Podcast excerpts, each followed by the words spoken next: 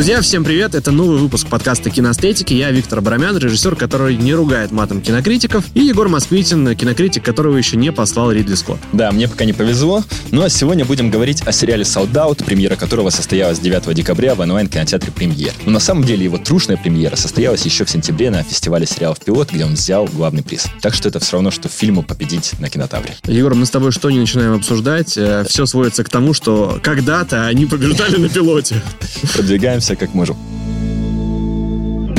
Ладно, вернемся к солдату. Все события вымышлены, совпадения случайны, но главный герой, молодой рэп-исполнитель Драма Кей, которого играет настоящий молодой исполнитель Глеб Калюжный, в самом начале первой серии разрывает отношения с лейблом, на котором работает. И по условиям контракта лишается не только прав на все свои песни, но даже своего сценического псевдонима и вообще становится нерукопожатным для всей тусовки. И вот для того, чтобы совершить камбэк, а драма Кея нужно взять, да и изобрести какое-то новое слово в музыке. И помогает ему в этом совершенно неожиданным образом легенда рока, а ныне сбитый летчик, чувак, которого зовут Старина, который играет в барах Подмосковья, и этого персонажа играет замечательный актер Алексей Шевченков. То есть Sold Out — это история о тандеме опытного рокера и совсем юного рэпера. Ну и для того, чтобы понять, насколько история солдата трушная, в рэпе, сами понимаете, только так, мы сегодня пригласили человека, чьи треки я лучше всех читаю в караоке, Андрея Пасечного, более известного как Хамиль из касты. Тем более его камео есть в солдауте, и он является одним из музыкальных продюсеров этого сериала. Ну а я пригласил шоураннера Костю Майера, который, собственно, и придумал этот сериал. Если вы дослушаете наш подкаст до конца, то вы узнаете, что в этом госте есть огромный сюрприз для Вити. Итак, этот эпизод кинестетиков посвящен сериалу Sold Out. Драма Кей оказался не рэпер. И сегодня покидает Voodoo Family. Апарты собственность лейбла. Димка, съезжаешь ты. Вуд удалил твой каталог и заблокировал кредитку. Что ты хочешь за разрыв контракта? Ты год трек не мог записать, ты мне сейчас альбом выдашь? Я готов вообще бесплатно только дай мне свободу. Ровно стою на своих двух Можешь назвать это статика. Все на словах, но мне нужен грув Душа горит синим пламенем, что? Парни, привет. Э, Йоу. А, Конечно, характерно, что поскольку а, Андрей человек из а, рэп-музыки, он не сказал йоу, потому что понимает, что ну, уже немножко зашкварно так говорить. Шутим, Кость, все окей. Слушайте, если поговорить про э, почти 25 лет, э, которые существует группа Каста, кажется, что все изменилось. И а, в солдауте там ведь проблемы, и сериал начинается с того, что молодой артист э, на очень невыгодных для себя усл- условиях разрывает контракт с лейблом и лишается вообще всего. Мы еще эту проблематику отдельно обсудим, но кажется, что в конце 90-х, начало нулевых попасть на лейбл, это было, в общем, ну, получить билет в жизнь. Реально, если тебя э, заметили да, на Respect Production, или, неважно, заметили на Цау Records чуть позже, заметили на каком-то первое время даже на Black Star, казалось бы, что все, ты попал в тусовку, и ты точно не пропадешь. Сейчас мы видим, что как будто бы наоборот. То есть артист выстреливает где-то в интернете, и уже лейбл пытается его затащить к себе, чтобы его немножко дисциплинировать и начать зарабатывать. Вообще, вот как вам кажется, сегодня, в 2021 году, нужны ли артисту лейблы для того, чтобы продвинуться? Несомненно. А, Обязательно нужны, потому что в любом случае, если начинающий артист, э, если э, хорошо получается делать рэп, если ну, музыку, то в любом случае нужны какие-то направляющие. Без них можно оказаться артистом одной песни и э, забыться. Нет, есть, которые артисты супер, ну, как бы дисциплинированные, и у них есть стратегия какая-то жизненная, карьерная, и там, и они так существуют, но это вопрос... Но они обычно очень скучные люди. Интересный такой вопрос. Э, Мы говорили о прошлом, о 90-х, значит, о нулевых. Сейчас очень понятный маркер успеха. Ты выложил свой трек на цифровую площадку, на любую, в общем-то, да, и есть прозрачная арифметика. То есть тебе- столько раз тебя послушали, столько раз скачали, столько раз загрузили, и в итоге вот столько денег тебе пришло. Как в конце 90-х э, можно было понять, что вы супер успешны? Потому что э, недавно в ТикТок парни как раз из касты выложили такой ролик, где они сидят супер молодые, приехали, по-моему, на Rap Music, да, это был, 99-й да, 99 год Rap Music, э, значит, в Москве, и говорят, мы из Ростова приехали рассказать о том, чем живет Ростов, какой там ростовский рэп, чтобы донести до московских слушателей. А, вот какой был такой трек, не в смысле песня, а трек в смысле путь, и в какой момент вы поняли, блин, ну мы, короче, звезды, которых любит вся страна. Может быть, там письма с дисками, может быть, еще что-то. Ну, в Ростове перед как раз 99-м годом нам уже было ясно, что за нами за Город. нами что-то есть, за нами город, как минимум, дворец спорта. который мы чуть не подожгли. Вот. Ну, что случилось? Да, на самом деле, из-за песни «Горячее время» мы хотели сделать э, Фаер-шоу? маленькое фаер-шоу. Да, и тренировались, учились даже плеваться огнем. Но Но потом узнали, что есть пожарные. Нам это не разрешат сделать. Вы наши узнали это во время концерта, когда уже... Напились керосина за- два дня. Ну, В общем. И, ну, вот ты говоришь про показатель. Показатель, ну, раньше не было авторского там, общества. Ну, в смысле, мы в нем не состояли, еще не состояв в нем. А, это показатель количества людей на концертах. И, наверное, одно из первых выступлений в Москве с как раз горячим временем, потом антикиллер.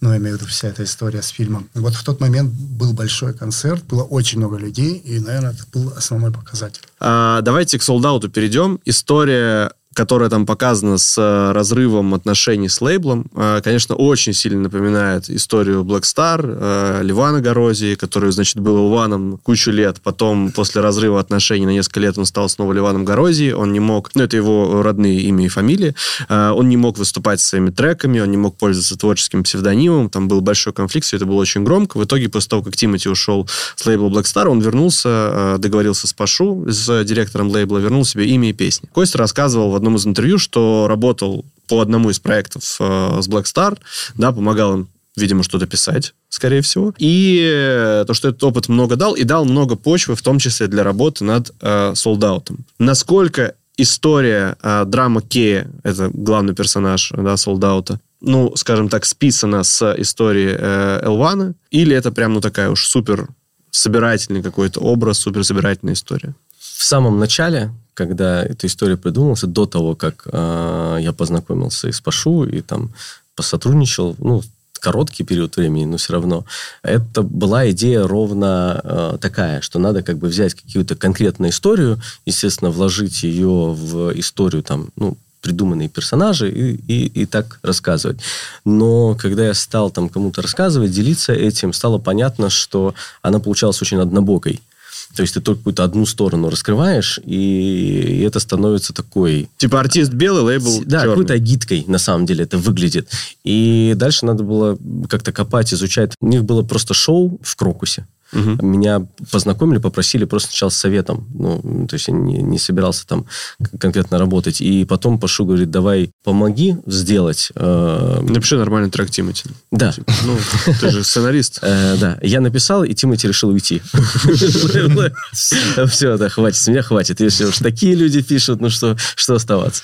Ну, короче, придумали, это был какой-то интересный опыт эксперимента, и было очень интересно наблюдать за тем, как устроен не отношения даже с артистами, как устроен вообще лейбл, как устроен конкретно их лейбл. Потому что какие-то истории, то, как устроен там Газгольдер, мы тоже там, ну, знали, там, ра- рассказывали. И было интересно понять, а как там? Не может быть такого, что просто э, какой-то э, злой-злой лейбл, и, значит, э, вот с ними такие скандалы, а почему же тогда остальные артисты с ними подписываются? Как он так функционирует, если он такой плохой? И оказалось, что все вообще не так дихотомично, как белое и черное. И конкретно опыт с Black это скорее опыт того, как устроены взаимоотношения, про то, что это не только творчество, но это еще... Бизнес, конечно, э, да, первую это очередь. еще бизнес, в котором иногда нарушается баланс, когда ты именно делаешь это системным, нарушается баланс в сторону бизнеса, и из-за этого начинает страдать э, как бы отношения с артистом, как, ну, как, как команда начинает страдать. И дальше потом раз это возвращается в сторону отношений. Э, Вот этот поиск баланса мы хотели как раз отразить, который нарушился в лейбле, на котором Плохой работал баланс. Драма Кей, да, да, плохой баланс. И сам э, владелец плохой баланс. Эм, Была такая группа Bad Balance. Да, да, Bad Balance, Просто да, да, да. на всякий случай, чувак. Появилась тебе Короче, и руководитель э, лейбла Вуд, папа Вуду, который он как раз оказывается в кризисе среднего возраста, в кризисе как там руководителя, то есть мы по всем сторонам кризис. То есть Вообще, папа Вуду очень похож на Басту по всему описанию, потому что он такой основательный мужчина, как раз уже в возрасте, ну, в относительном возрасте, ну, типа, сколько ему лет? 45-50, наверное, да, 45. примерно так, 45, да. А, с семьей, который уже привык, и который абсолютно точно, вот то, о чем ты говоришь, относится к а, лейблу как к бизнесу исключительно. И он реально почему-то вот визуально напоминает Басту. Это случайно совпадение? совпадение, исключительно совпадение. А, слушатель, слу- послушайте, слушатели не видят хитрую улыбку на лице Кости. привнес э, Алексей Розин, который очень круто это сделал, и человек, который обычно играет какие-то ав- в- ну, в авторских фильмах, там, у Звягинцева, и то, что он э, вдруг главу рэп-лейбла сыграл, и так точно, это было классно. Но насколько к нам кажется, э, это опять же со стороны, что у, у Басты э, нет таких как бы проблем с семьей, с э, как бы с Ну, балансом. кажется, что да, конечно. Да, потому что наш герой, конечно, в глубоком кризисе. Кстати, я правильно понял, что и Алексей Розин, и Глеб Калюжный, они сами читают абсолютно весь рэп? Розин сам читает, но с бэком. Ну, то есть надо было подмочь, потому Мгм. что он не... Ну, он актер. Но у него был опыт в э, опере «Копы в огне». То есть он там читал, поэтому у него есть все равно хотя бы ощущение ритма. То есть он как бы попадал, там надо было подмочь, чтобы это звучало как песня человека, который давно в игре. И написал, собственно говоря, этот трек э, Андрей. С Калюжной нет, Калюжный все треки читает сам, вообще все. Там в каких-то моментах мы делаем на припевах бэки, а где-то делаем double, э, то есть подкла- его же голос Мгм. под- подкладываем. И интересный момент, где он значит, на улице с ребятами, там во дворе, когда он еще типа неизвестный, и под колоночку читает э, касту. И слово за слово. И я когда услышал, уже в там, предмастер, когда мы собрали, я говорю, слушай, а чем мы не подложили-то, чтобы сам Глеб зачитал? Ну, он читает-то хорошо вообще, то есть там какие-то с вокальными... Но он сам занимается музыкой. Да, он, в прочего, принципе, да. изначально рэпер, а потом только а, а, в актерство пошел. И они говорят, так это он зачитал. Резко, четко, как удары плетки, как звон кинжалов Больно, как жало, нужно, как водка Жирно, как сало, и так много, что аж плохо стало Настолько «Да похоже ладно». тебе Да, считать. настолько он снял как бы манеру, потому что он тоже, как, как э, многие, э, выросли на касте или решили поэтому заниматься. И он это настолько точно Но снял. он-то и вырос в прямом голос. смысле. Да, да, да. Э, родился буквально Да. под нее. Слушай, пока далеко не ушли. Просто вот ты говоришь насчет баланса в лейблах и так далее. Группа Каста, вообще вокруг э, группы Каста был создан изначально Respect Production, и Каста до сих пор является группой артистами лейбла ар- э, Respect Production, но там тоже были очень большие крутые артисты, которые уходили, и это всегда было супер мирно, и, по крайней мере, вся аудитория видела, что супер теплые отношения оставались между, например, Кастой и Коржом, который был артистом лейбла, Да, да, который да, да. ушел. Вот э, расскажи, Андрей, это, ну, то есть, это с чем связано? С тем, что здесь просто условно договорились по условиям ухода из лейбла? Или все-таки потому, что здесь творчество в первую очередь, бизнес во вторую очередь? И на самом деле, что касается Макса Коржа, там все было настолько ровно по договору, по контракту, и все было творчески очень удачно выверено, что он вырос на лейбле. Закончился контракт, и он пошел закончился. дальше. Очень спокойно, да. То есть все произошло произвольно абсолютно. А у вас самих, э, ну, скажем так, формальные контракты с лейблом, просто вряд ли же вы реально зависите от него. Просто это как одна, э, не знаю, Мы как с- команда. с- соучредители лейбла. Мы все, да. То есть э, лейбл ну, наше общее детище, и мы являемся партнерами. И по- помимо этого у тебя, как вот у артиста, как у Хамиля, есть э, контракт с лейблом. да, да, да, да. да, есть наши обязательства, потому что, ну, помимо того, что мы дружим э, между собой, помимо дружбы, Есть бизнес. есть бизнес, и все решаем ну, максимально серьезно. Дружба уходит на второй план. Поэтому Андрей занимается ножевым боем на всякий случай. Слушайте, возвращаясь к проблемам э, э, драмы Кея, главного героя сериала Sold Out, там ведь э, в том числе он уходит с лейбла, потому что никак не может выписаться, да, то есть не может написать альбом, и от э, руководителя лейбла поступают претензии, что люди ждут, а ты все не можешь. И в этом плане, вот мы до начала записи обсуждали, что спустя э, 2000 лет вышел новый альбом Оксимирона, а у Каста, например, каждый год выходит альбом. По-моему, не было года, но за последние несколько лет, когда у вас Да, не да, выходил альбом. Каждый год альбом. Темп. Вот, вот интересно, как вы взяли такой темп? То есть вы просто поняли, что это бизнес, и необходимо каждый год выпускать альбом. Или просто ну, творчество вот так, так пока прет, что мы можем каждый год выпускать альбом. На самом деле, просто мы долго отсутствовали в поле, потому что ну, мы давали концерты, была большая пауза в связи с тем, что казалось, что все нормально, вроде бы концерты есть, а альбом не писался и как-то откладывался, откладывался год-два, ну, сколько мы... там- Это года с 9-10, да, наверное, да, да? да, приличное время мы отсутствовали, ну вот, и прекрасно себя чувствовали, ну, до какого-то момента, пока, ну, прям совсем ну, пришло, так случилось, что вот пришло понимание, что, ну, все, если дальше мы э, делать не будем ничего, то можно заканчивать. То ну, на вокруг шуме не выедем дальше. Ну, да. Ну, то есть, лучший враг хорошего. Постоянно были какие-то попытки, собирались, давайте сделаем супер-супер что-то, супер какой-то супер трек, супер альбом. Он не получался, и в какой-то момент поняли, что надо просто, просто делать. И на слабо накидали примерный действительно план. Давайте сделаем там три альбома за пять лет. Ну, примерно. Попробуем.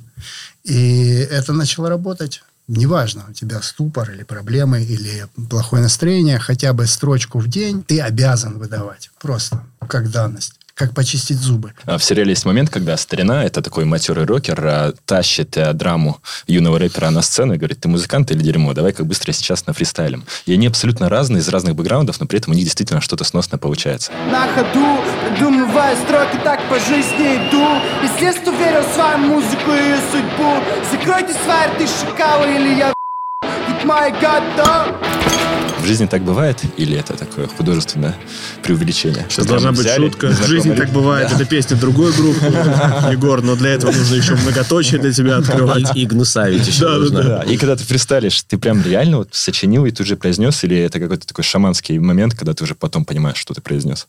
А, вообще по-разному бывает. Вот у, нас в кассе никто не фристайлит. Ну, если там по чесноку, ну, там, если за серьезность, там, принимать какую-то там э, бормотание. Но у меня иногда вылетает. Там, у змея может вылететь что-то. Это реально какой-то неконтролируемый процесс. Я не знаю, от чего он зависит. От настроения, от э, книжки, которую я неделю назад прочитал. И это реально момент настроения. Вот. Но я знаю, что там Влади никогда не пытался э, там фристайлить, Шим тоже. Ну, то есть, есть э, какие-то моменты, когда, ну, все, мне это не дано, я это не хочу. Как бы, мне это не интересно. Ну, Мы, э, когда, собственно, писали эту сцену, э, это был первый вот этот локдаун, все сидели, мы общались с Глебом, с Ваней Плечевым, с режиссером по поводу этого трека, и нам было очень важно, чтобы этот трек написал сам Глеб, то, что ты сцену описываешь. И А, в сжатые сроки, да? Э, Типа и- да.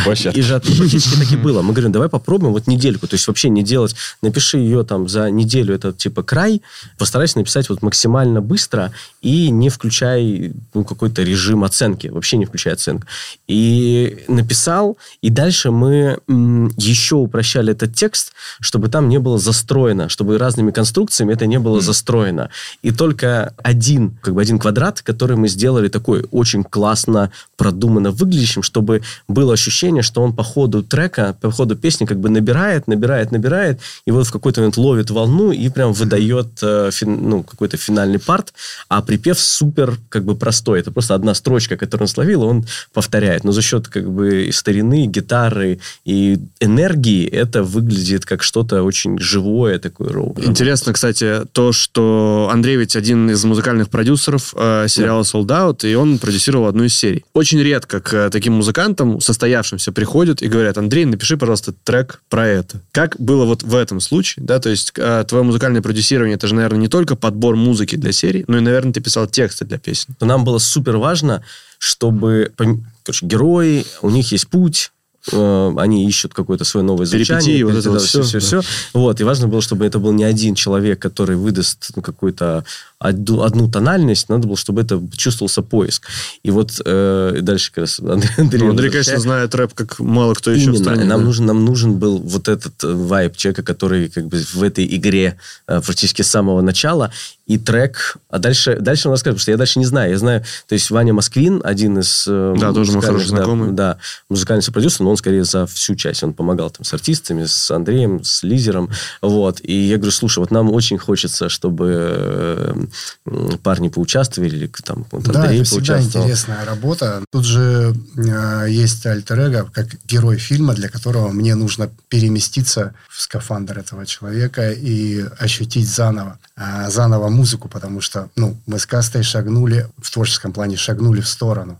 А тут мне нужно было вернуться как бы в свою же И начать чуть-чуть путь назад. да. Снова из Ростова. И это было так круто, что я очень быстро среагировал, очень быстро практически вот на фристайле сел и пф, все, что увидел, представил за 10-15 минут, я это изложил в текст, и вот сегодня вспомнил, Костя, то, что был э, момент, когда он приехал, я говорю, слышь, каста меня убьет, потому что мы там месяц спорим, делимся, не можем написать. А тут трек готовый. Хороший куплет, ой, хороший припев, а тут я выдаю его за 15 минут. Я говорю, все, все, готово, парни, приезжайте. А что это а, за трек? Это трек для драмы Кея, как раз Это для главного героя? Да, это совместный трек э, Папа Вуду и, и, и, драм, и драма Кея. Вот. И понятно, что в сериале часть этого трека вошла, но мы как раз хотим э, его полноценно сдать, потому что там интересная, ну, как бы интересный конфликт, интересный диалог у них внутри. э, Да, он очень игровой. Это Какой там хук в припеве? Давайте. Можно это обозначить? Давай, в суровых буднях ты был, пока все грели дома. Давай запрыгивай к нам. Ну, то есть, И вот этот повтор «давай запрыгивай к нам, давай запрыгивай к нам». И в этой же, по сути, песне э, Вуду выгоняет драму там из лейбла. И поэтому это хороший конфликт. очень деб- такой дебютный, э, сильный момент выступления, и сразу получается конфликт. Ну, хороший момент в сериале, конечно. В сериале есть интересное музыкальное решение. С одной стороны, герои и пишут, и читают рэп, но всегда, когда они где-нибудь в баре, в кафе Да. или в такси, звучит либо попса, либо шансон, ну, в общем, что угодно, только не рэп. Да. Это, конечно, приятно, потому что я наконец-то подключился к сериалу. Вот. Она, шашлычка. Ох, вспоминаю Сочи. в чем- решение?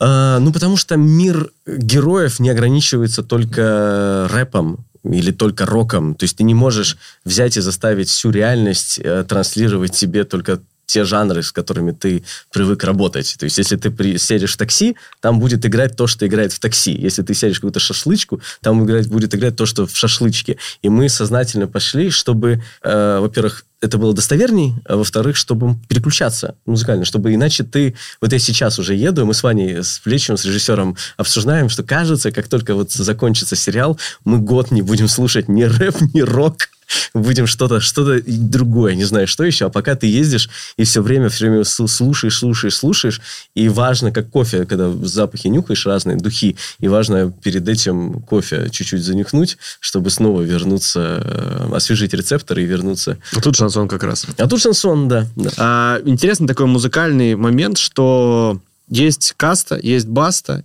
и сложно назвать третий коллектив или третьего э, музыканта, Которого бы знал Егор. которого бы знал Егор, это во-первых. Во-вторых, который бы начинал э, заниматься рэпом в 90-е и был бы актуален э, в 20-е годы. Как тебе кажется, Андрей, почему так произошло? Вот у меня есть типа гипотеза такая, что вы, взрослее, э, не стеснялись менять свою музыку, чтобы ваша аудитория, которая тоже меняется, продолжала слушать вас. И у Баста такая же история. Просто вы, ну, продолжили, скажем так, в чистом рэпе, Баста чуть больше ушел в лирику, какую-то романтику и так далее, но сохранил свою аудиторию. А те, кто пытался оставаться вот тем самым, которым он был в 99-м, тот же там Мастер-шеф, да, тот же Легалайз, другие артисты, которые были супер популярные, вот из-за этого они как будто бы всех своих и подрастеряли. Как ты думаешь, почему так произошло? Может быть, другое есть объяснение? Я думал об этом, и ты знаешь, действительно, что касается возврата в свои юношеские штанишки, но это нездорово смотрится, конечно же, там запрыгивать в какое-то свое ю- юношество. Нет, если это не воспоминание или что-то. Мне кажется, только благодаря тому, что все истории э, реалистичные и цепляют а, наших же сверстников, и при этом а, сохранилась наша комьюнити изначально. Я говорил, Андрей, что самый крутой концерт, на котором я был, это 20-летие касты в стадиуме. Это было просто бомбически. А, но когда в конце было, ну, мы будем идти на свет, который не погаснет, и все прям такие... Ну, это было прям мощно. И я просто... Часто ты видел пла- плачущих мужиков? Очень крутой 35-летних? момент Я был вижу нашу самый- съемочную группу сейчас. Самый трогательный момент, и мне кажется, ну, это не только касты касается, вообще концертов э, там 16 плюс, где, говорит, я стоял в толпе, говорит, смотрел на сцену и видел, как э, взмыли все руки с телефонами, снимали. И на телефонах э, были дети. Дети, которые смотрели с телефонов. Это, говорит, какое-то было зрелище нереальное. Говорит, одни дети в этих. А, то есть, то есть, грубо люди провести. сидят... Да, нельзя провести, И потому что они концерт... А, все они де- дома. Детский О, концерт наверху в телефонах. Вот это должно каком-то О, это- Может быть, в 16 сезоне? Да, вырежь- вырежьте это, мы, мы это... Но э, этот разговор я начал, кстати, не только, чтобы выразить очередной респект э, ребятам из каста, а потому что ведь в рэпе сбитых летчиков реально не меньше, чем в роке. Их очень много, их очень много. Кажется, что вот современные рэперы, они есть еще вообще просто геометрической э, прогрессии будут расти число вот таких сбитых летчиков. Ну, потому что вы помните, какой был самый популярный трек года два года назад? Я напомню, Панда Е, Сайга. Помните? да, Мы бежим да. с тобой как будто от гепарда. Да. Где этот чувак сейчас? Он, э, как Оксимирон, затаился Вот и набирает... Да, который говорит, братан, просто, просто квадрат один напиши за, за неделю. Квадрат один. И потом сделаем. Слушай, это нормальный процесс, мне кажется, вообще. Мне кажется, рэп ничем не отличается в этом плане от э, любого другого творчества, где количество людей, которые, ну, как бы не дошли, не добежали, огромное.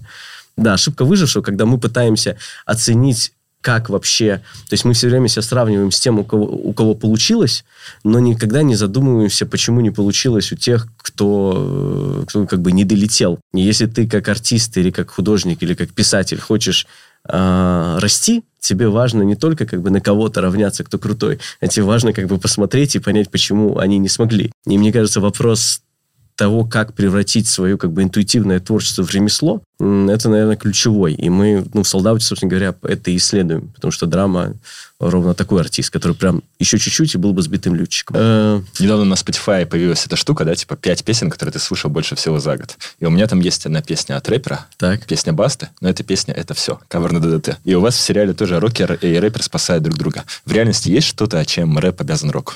Рэп взял от рока свободолюбивое выражение своего протеста, в первую очередь. Вот. Обязан ли он року? Ну, я думаю, что вообще в целом рок и рэп очень похожи по смысловой нагрузке, по текстосодержанию. Ну, мне кажется, я, по ну, я за себя скажу, я вырос на роке. Я слушал рок с самых малых лет, и я прям я тащился от рока очень долго, пока не услышал первый рэп. Я, я думал, что я буду рокером. А первый рэп какой ты услышал, интересно? Оникс э, или до этого что-то ну, еще? Там MC Hammer был или что А, еще тогда, да, да, Кентаж Вот. А, в- и- и- нет, нет, в, это- в этой прямой зависимости э, музыкальное насыщение было, хоть там и совсем другие инструменты, но по настроению я прям по- уловил все, то, что есть в роке, я увидел в рэпе, только немножко в другой схеме.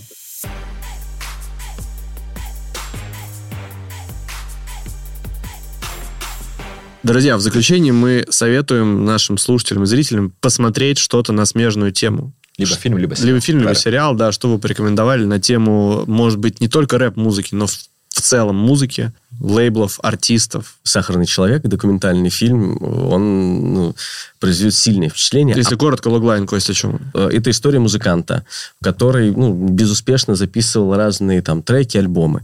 И спустя время его находят и сообщают, что в одной из там, ну, в остальном мире он супер популярен и успешен. И вдруг на него обрушивается уже в зрелом возрасте, в этом, обрушивается слава, и история о том, как он это переживает, потому что все, что я дальше буду говорить, будет с большим спойлером. И я В приз- главной роли отец Агутина. Я только призываю, изучите потом еще историю режиссера-документалиста, который снял об этом фильм, потому что это дополняет всю эту А историю. это еще и документалка. Это документалка. Круто. А так еще, ну, наверное, Empire сериал и звуки металла из последнего, теряющего слух э, металлиста, барабанщика. Так, Его- у меня, если сериал, то это бонус э, ваш про родителя, сериал А, Валерия Гай. Германики. А. Пауза опасная была. И он э, приколен тем, что там есть Ан- Антон Адасинский, и он э, как бы действительно написал такую поэзию. То есть это, короче, такая опера, даже э, рэп-опера. Вот. А если говорить о фильмах, то ты сказал про звуки металла, а в том же году у Риза Ахмеда, актера, вышел еще фильм «Откуда ты родом», как раз-таки про рэпера. И это такая история типа возвращения блудного сына, только с э, рэпером. Если вдруг нас слушают э, люди, рожденные после 2000 года, то обязательно нужно посмотреть «Восьмую милю», потому что я помню, как э, в Старом Осколе, откуда я родом, мы Ты из. Старого Оскола? Да. Осколе, Я из Старого родом. Оскола. Да ладно. Да, я юбилейном э, жил в микрорайоне. Я э, за где-то на И с какие-то понятным, 24-е что- число. Ребят, у меня теперь связи появились вообще. Просто у меня была такая проблема, у меня есть Физико-математическая школа. Кайф. Короче, в каждом городе есть известные люди, и они э, образовывают комьюнити. Ты думал, что я был тем, что... Нет, нет. Я думал, ну, когда что у меня появятся такие знакомые из Старого Оскола, с которыми я сделаю что-то хорошее. Кайф. Так вот, я помню, что мы перезаписывали реально на э, кассеты и друг другу отдавали фильм «Восьмая миля». И когда снимали там какие-то клипы рэперские, то обязательно повторяли кадр, где Эминем умывается, значит, в, в раковине после того, как э, его тошнило э, из-за волнения от рэп-батла. Это, ну, прям классика, конечно. Э, мне кажется, фильм, который смотрели все подростки вот э, в нулевых. Мы сегодня уже говорили о режиссере «Солдаута» Иване Плечеве, и у него была очень крутая короткометражка есть, которая называется «Дым». Причем во всех ресурсах она написана короткометражка «Дым» с музыкой скриптонита. А, ну, видимо, для кликбейтности. Но на самом деле она крутая и без э, музыки скриптонита. А, это история о наркодилере. Все и так понимают, что наркотики зло, но в этом фильме это подтверждается информация, что наркотики зло.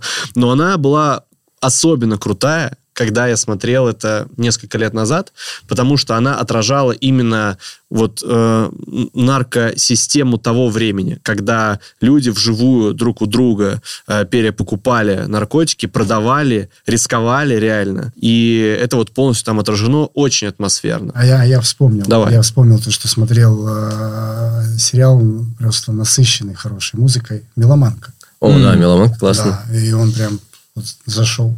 Девушка работает в магазине, продает виниловые пластинки, и все, что в жизни происходит, она связывает, ассоциирует с какой-то музыкой, которую она слушает. Зои Кравец в главной роли. Очень О. крутой вообще. Друзья, это был подкаст кинестетики, посвященный сериалу Sold Out, премьера которого состоялась 9 декабря в онлайн-кинотеатре «Премьер». У нас в гостях были шоураннер этого проекта Константин Майер. Кость, спасибо большое. Вам спасибо. Человек, чьи треки я лучше всего читаю в караоке, а, Андрей Пасечный, он же Хамиль из группы Каст. Андрей, спасибо большое. Егор Москвитин и Виктор Абрамян, это мы. Напомним, что этот сезон мы делаем вместе с телеканалом ТВ3 и онлайн-кинотеатром «Премьер». Э, Премьеру аудиоверсию можете услышать в эфире радиостанции «Авторадио», а видеоверсию посмотреть на YouTube-канале онлайн-кинотеатра «Премьер». Всем пока! Пока.